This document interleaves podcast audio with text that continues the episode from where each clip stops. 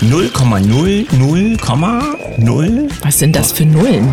Wofür stehen die? Die CO2-Realität. Äh, welche Realität? Nur die eine gibt's. Hm?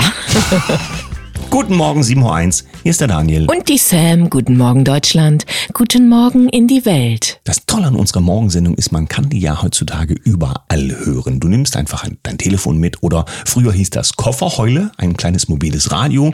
Und entweder sitzt du im Freibad, im Freisitz, auf der Wiese oder irgendwo im In der Park. Bahn. Und dann machst du mal auf ganz laut. Und dann hören wir mal, was im Bundestag, ja, auch da gibt's mal Möglichkeiten, dass Realitäten besprochen werden, dass wir mal so einen kleinen Auszug hören, wenn die Wahrheit mal durchbricht. Und das hört sich ungefähr so an. Deutschland beeinflusst weltweit CO2-Anteil in der Luft von 0,0000028 Prozent. Wie, wie, wie blöd halten Sie eigentlich die Menschen? Diese physikalische Berechnung kann Ihnen jeder Wissenschaftler machen. Na, da hat sich der Robert Fahle, obwohl er nicht ganz unumstritten ist, in seinem Bundestag wohl nicht so viele Freunde gemacht mit der Wahrheit. Es geht ja um Wissenschaft hier, oder? Naja, also man spricht ja bei Wissenschaft von Fakten, so glaubten wir das ja zumindest bis jetzt immer noch. Ja, und dann kommen wir mal aufs aktuelle Geschehen, beziehungsweise erstmal auf den Tag. Aber ich finde, so kann der Tag eben auch mal losgehen mit einem Fakt. Heute ist der 8. Juni 2023 und ich habe gefunden in den Memoiren der Welt 1886, der Schweizer Julius Maggi erfindet eine Würzsoße, die nach ihm benannte Ja, Maggi-Brühe, ne? Genau, Maggi Würze hieß das oder weiß Ja. weiß ich auch noch. So Maggi haust du einfach überall dran. Und wenn Mhm. es mal gar nicht so richtig auf den Tisch geben kann, dann eben Nudeln mit Maggi. Wenn es noch eine Originalflasche aus der Erstausgabe gibt, darf- darf man das heute noch verwenden? Ich meine, so das, richtig gesund ist das auch nicht, glaube ich. das Ursalz ist ja auch nur mit Haltbarkeitsdatum zu kriegen. Ne? Und dann haben wir 1949 George Orwells dystopischer Roman 1984 erscheint in London. Also wer sich mit den Realitäten der Welt ausdenkt, sollte mindestens mal den zugehörigen Film gesehen haben. Wir sind mittendrin. Ja, stimmt. Es gibt einen ganz, Popcorn. ganz, ganz, eine ganz lustige Zeichnung dazu, ähm, wo der George Orwell da sitzt. Er hatte so eine markante Frisur der damaligen Zeit und äh, hält ein Buch in der Hand, also sein Buch, aber es steht nicht 1984 drauf, sondern 2023 und ihm fällt, während er liest, ja, fällt ihm die Fluppe aus dem Mund, weil er überrascht ist, wie schlimm es tatsächlich gekommen ist. Kommen wir mal zu den Nachrichten, ganz passend dabei. Reitschuster.de. Wegen Impfschäden. Ärzte schreiben Brandbrief an die STIKO. Warum werden Long-Covid und Post-Vac-Betroffene unterschiedlich behandelt? Also so langsam fangen Ärzte an zu überlegen, was das mit diesen ganzen Symptomen und möglichen Ursachen und was die Menschen jetzt so an Problemen mit sich bringen, alles so auf sich hat. Aber, wie wir ja gelernt haben, auch schon in einer letzten Sendung, besser nicht laut werden damit. Sonst verlierst du möglicherweise die Zulassung als Arzt. Zero Hedge ist eine amerikanische Plattform, auf der es Nachrichten zu lesen gibt, die nicht immer bestätigt sind, aber trotzdem in der Regel kann man eine Quelle finden. Hier haben wir UBS, ähm, macht Voraussagen über die äh, künstliche Intelligenz. Du erinnerst dich ja, es gibt ja hier so einen Ethikrat, der gesagt hat, wir befürchten und das äh, Arbeitsplatzverlust durch KI und da wollen wir rechtzeitig eingreifen und so weiter. Das Ding läuft ja nun mit der künstlichen Intelligenz und ähm, die UBS als Schweizer Bank äh, beschäftigt also Experten, die in die Zukunft schauen können, so gut sie halt ähm, dazu in der Lage sind. Und da liest man also in den Texten, bei all diesen Innovationen, es geht also darum, dass die KI in Zukunft unsere Entdeckungen macht, das machen nicht mehr die Wissenschaftler, das macht die KI. Bei all diesen Innovationen in diesem Jahrzehnt erwartet werden, werden weniger Arbeitskräfte benötigt. Goldman teilt seinen Kunden im vergangenen Monat mit, dass in den USA und in Europa hunderte von Millionen von Arbeitsplätzen durch KI verdrängt werden dürften. Nochmal kurz die Frage, hier hatten sich so manche damit beschäftigt, ob vielleicht ein Arbeitsplatz verloren gehen könnte durch die KI. Ja, mal schauen, wo das hinführt mit den Computern. Bild.de. EU plant härteren Heizhammer als Habeck. Na, kann das denn noch? Aber vielleicht ist es ja auch ein ganz schöner Schachzug, wenn es jetzt die EU macht. Zumindest ähm, schauen natürlich die Leute immer dorthin, wo es am schlimmsten ist und damit weicht der Fokus ein wenig von Deutschlands ähm, Wirtschaftsministerium in Richtung EU. Du weißt, wo die ungewählte deutsche Dame ganz vorne das Sagen hat, die ja damals ganz überrascht war, dass sie den Vorsitz bekommt.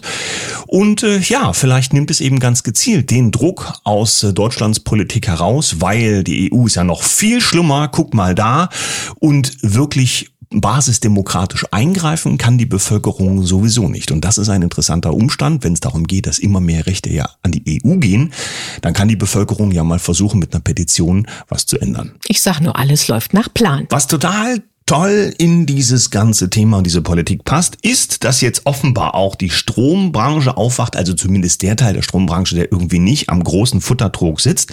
In Deutschland wird bald der Strom knapp. Das ist jetzt zwar keine neue Aussage, aber so heißt es jetzt in der Bild vom RWE-Chef Markus Greber. Deutschland hat mittelfristig zu wenig Strom. Na, aber da wird es doch Lösungen geben. Ja, am Ende stehen vielleicht die Bevölkerung vor den Windrädern und pusten, damit's ausreicht. Twitter. Gucken wir mal zu Twitter rüber. Da sind wir ja mit Herzwelle 432 jetzt auch gelandet. Also gerne mal ein Aufruf, wer uns folgen mag, bitte ja so ein, so ein Abo oder wie nennt sich das dann da lassen? Ja, einfach folgen. Ach Klick. so, so mhm. geht das da. Ich bin nicht die Twitter-Beauftragte, wie wir gerade merken konnten. Aber ich habe eine Nachricht von der Alice Weidel, die dazu schreibt, dass der Herr ARD-Chef Knifke ja immer noch mal Beitragserhöhungen erkämpfen möchte. Schreibt sie einfach nicht erhöhen, abschaffen. Och, das wäre ja noch nicht mal das Gegenteil, sondern schlimmer. Und ähm, ja, Knifke ist halt, äh, steht jetzt immer auch überall mit drin, er verdient so viel wie der Bundeskanzler. Ich finde, er leistet wesentlich mehr Arbeit. Ja, er kommt ja auch besser in die Köpfe der Bevölkerung rein.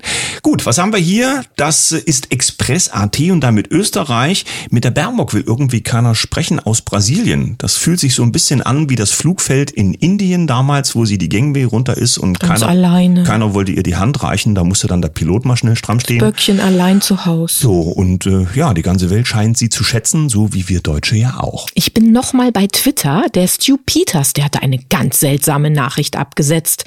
Ich bringe gleich mal die deutsche Variante. Und zwar schreibt er über Barack Obama.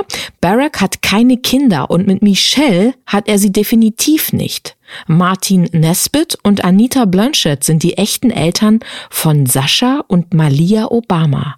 Nesbitt ist außerdem Vorsitzender der Obama Foundation. Hat er seine Kinder verliehen, oder wie? Ich weiß es nicht das genau, Daniel. Würde ja bedeuten, oder ist es besser, dass wir es nicht wissen? Würde so rum?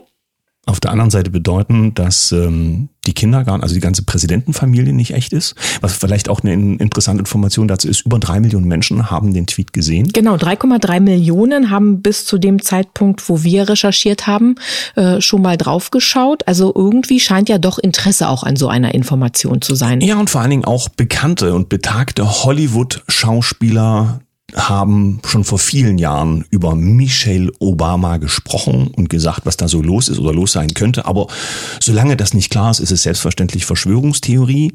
Nur sollte sich herausstellen, dass es korrekt ist, was der Stu Peters da geschrieben hat, er hat ja auch eine große Internetplattform, dann wäre ja die ganze glückliche Präsidentenfamilie, die ja auch für Gesetze und so weiter zuständig war, äh, wäre ja alles Schwindel gewesen. Ja, wir mhm. bleiben auf jeden Fall weiter dran. Mhm.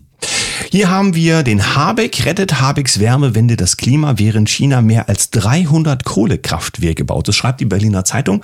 Interessant sind die Relationen und was man nicht vergessen darf, es gibt ja bereits dort Kohlekraftwerke und äh, wenn 300 Kohlekraftwerke dazukommen, muss man nur mal kurz überlegen, wie lange die in der Regel halten sollen und wie damit also auch die Strategie aussieht für die nächsten, sagen wir, zwei bis drei Generationen, wie Energie gewonnen werden soll.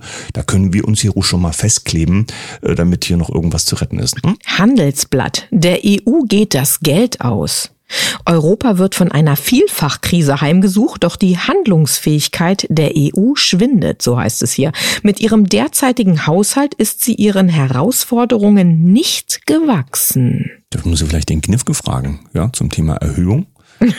Die Frage ist ja, wo das Geld herkommt. Deutschland leistet ja einen entscheidenden Beitrag. Hm, gucken wir mal. Berliner Zeitung nochmal. Alterndes Deutschland. Fast ein Viertel der Bevölkerung ist über 65 Jahre alt wir geben ja immer mal als Impuls hinaus, dass es früher schon mal Möglichkeiten gab, dass der sogenannte Staat sagt, macht viele Kinder, dafür gibt's von uns Erleichterungen oder Geld oder wie auch immer. Irgendwie kommen die auf die Lösung nicht, wie es auch zu dem Thema von Pandemie und Co. kein Hinweis dazu gab, ja, dass alleine Sonnenlicht zum Beispiel schon mal förderliche Eigenschaften haben soll. Da wählt man lieber die komplizierten Varianten, wie eben auch bei der Bevölkerung. Nein, die Sonne wird jetzt verdunkelt. So, mhm. ich habe noch eine letzte Nachricht mitgebracht von RTL. Dort gab die Nena ein Interview. Sie feiert dieses Jahr mit ihrem Song 99 Luftballons den 40. Geburtstag. Sie selber ist jetzt 63 Jahre jung und freut sich, dass sie wieder auf Tour sein kann, denn sie ist mit der Tour Wir gehören zusammen auf der Bühne und rockt. Ja, von uns dann also einen herzlichen Glückwunsch, viel Freude beim Feiern und ganz viel Kraft auf der Bühne. Und naja, sie hat ja in den letzten Jahren durchaus ihre Meinung gesagt, ist damit auch ganz schön angeeckt, aber ich denke, Nina weiß, wo sie steht und ähm, wir wünschen ihr ja viel Freude und euch allen, die ihr Nena feiern wollt und zu ihren Konzerten mögt, auch ganz viel Spaß dabei. Einen machen wir noch zum Abschluss, du weißt schon wegen der Demokratie und was wir hier so haben, Toleranz und so. WHO, also die Weltgesundheitsorganisation, gibt Nordkorea mächtigen Posten und führt neue Impfpässe ein. Das steht beim Nordkurier. Und die Frage ist ja, wo bleiben die Proteste? Denn mit Demokratie und Nordkorea, naja, das ist ja so ein Ding. Aber da ist es irgendwie ganz ruhig aus deutschen Polit Politikerkreisen. Selbst Karl Lauterbach, ja, kriegt irgendwie seinen Schnabel nicht auf. Und viele machen sich ja Gedanken, wie das mit der WHO so weitergeht. Ich denke, das Beste ist gesund bleiben und selber denken. Kommen wir zum zweiten Teil der Sendung. Einmal bunte Tüte bitte.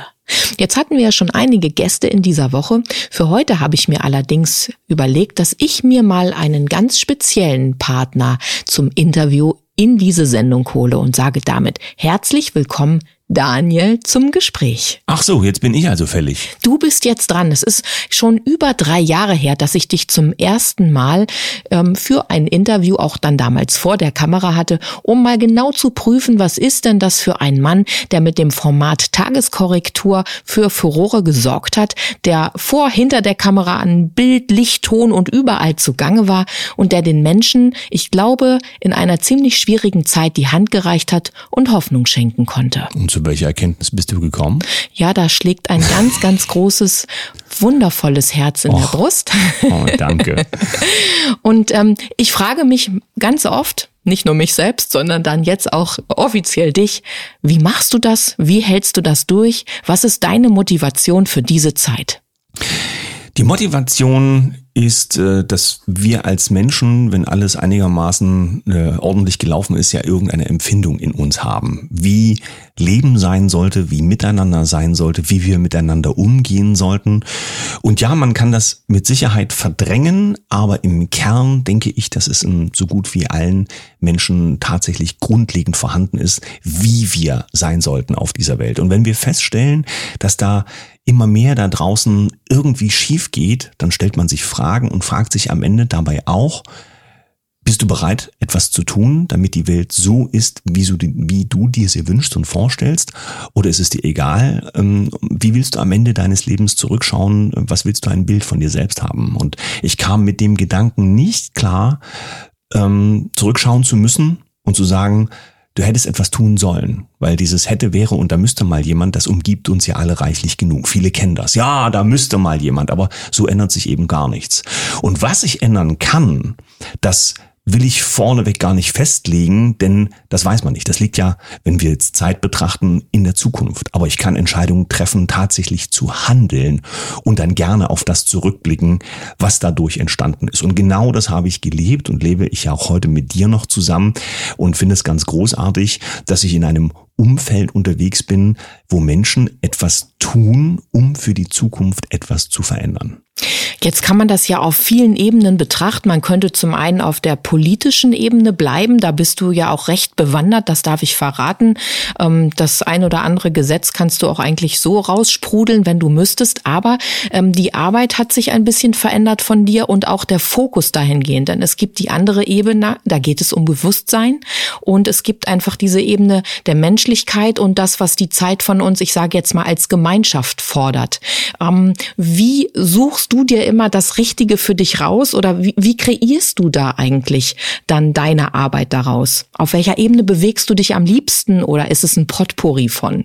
Es ist immer die Ebene der Erkenntnis und der Selbstreflexion. Und das, was äh, wir als Inhalte nach draußen geben oder das, was ich im Speziellen dann vielleicht in einzelnen Formaten mache, das hat durchaus mitunter manchmal etwas damit zu tun, was die Menschen tatsächlich erreicht und was sie verarbeiten können. Wenn du dir die Nachrichten zum Beispiel anschaust, dann stellen wir fest, wenn du da jetzt tiefer eintauchst in die einzelnen Bereiche, steht jetzt plötzlich, haben wir heute in den Nachrichten gehabt, so ein Energiechef vorne und sagt, die Deindustrialisierung kommt auf uns zu, da haben wir Jahre vorher schon gesprochen. Und da stellst, fragst du dich eben, warum ist das so, dass das entweder findige Leute aus dem Thema nicht verstehen können und wenn das so ist, was soll dann erst mit der Bevölkerung sein? Und wenn du aber darauf rumdenkst, stellst du fest, äh, das kann dann also gar nicht der optimale Ansatz sein, um mit der Gesellschaft zusammen etwas zu bewegen, weil diese Mechanismen irgendwie anders funktionieren, als wir das geglaubt haben. Und dann kommt der Gedanke, was ist denn eigentlich mit dem, was die Menschen für sich wirklich wollen, dafür haben sie, wenn sie sich mit sich selbst beschäftigen, da haben sie ja tatsächlich ein Bild. Es soll mir gut gehen, meiner Familie soll es gut gehen, wir wollen gesund bleiben.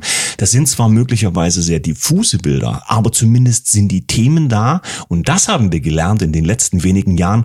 Diese Themen sind bei allen bewussten Menschen mehr oder weniger gleich.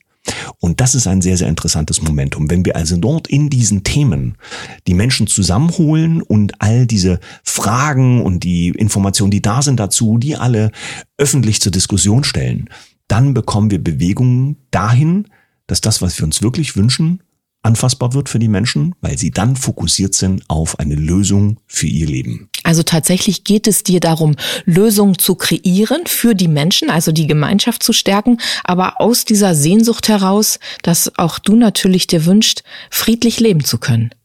Ja, da muss man aufpassen, denn wenn man anfängt, die Augen aufzumachen, so ging mir das genauso, kommst du in so eine Phase, du fühlst dich ungerecht behandelt, du fühlst dich irgendwie betrogen und dann kann man auch abrutschen in dem Bereich, dann äh, gegen irgendjemanden kämpfen zu wollen, von dem man sich betrogen fühlt. Aber am Ende liegt es an uns selbst. Der eigene Erkenntnisweg, die eigenen Fähigkeiten, das Leben selbst zu gestalten. Und wenn man diesen Schritt durchlaufen hat äh, und sich selbst ausreichend reflektiert, dann macht man sich hoffentlich auf seine eigenen Strümpfe in der bewussten und verantwortlichen Gestaltung des eigenen Lebens, anstatt draußen die Schuldigen für Probleme zu suchen. Naja, und wenn wir dann das Thema Berufung ganz schnell noch als Impuls reinbringen, so bist du ja ein Mann der schnellen Worte, der Schachtelsätze mit einem Augenzwinkern ähm, und hast für dich im Prinzip die Medien, also das Medium gewählt, um Menschen zu erreichen und dein Herz sprechen zu lassen. Schachtelsätze? Verstehe ich nicht. ja, aber es ist eben manchmal so, der Geist arbeitet schnell und du willst die Information natürlich auch in die Welt geben. Und da, das darf ich allen verraten, die zuhören, bremst mich die Sam manchmal und das aus gutem Grund. Mache dann ganz wilde Zeichen, die könnt ihr ja alle nicht sehen. und äh, versuche seine Sätze etwas kürzer werden zu lassen. So, Gut. okay, habe ich mich heute? verfranst. Ja, mir reicht das für heute. Ganz lieben Dank, dass du dich dem gestellt hast und ich hoffe, dass es unseren Kaffeegästen gefallen hat, mal ein bisschen von dir zu hören. Gut, dann klettere ich jetzt zurück in die bunte Tüte und wir schauen, wer der morgen rausfällt. Schön. Ein Lächeln für unsere lieben Gäste. Euch einen wunderschönen Tag. Ja, bis morgen. Tschüss. Tschüss.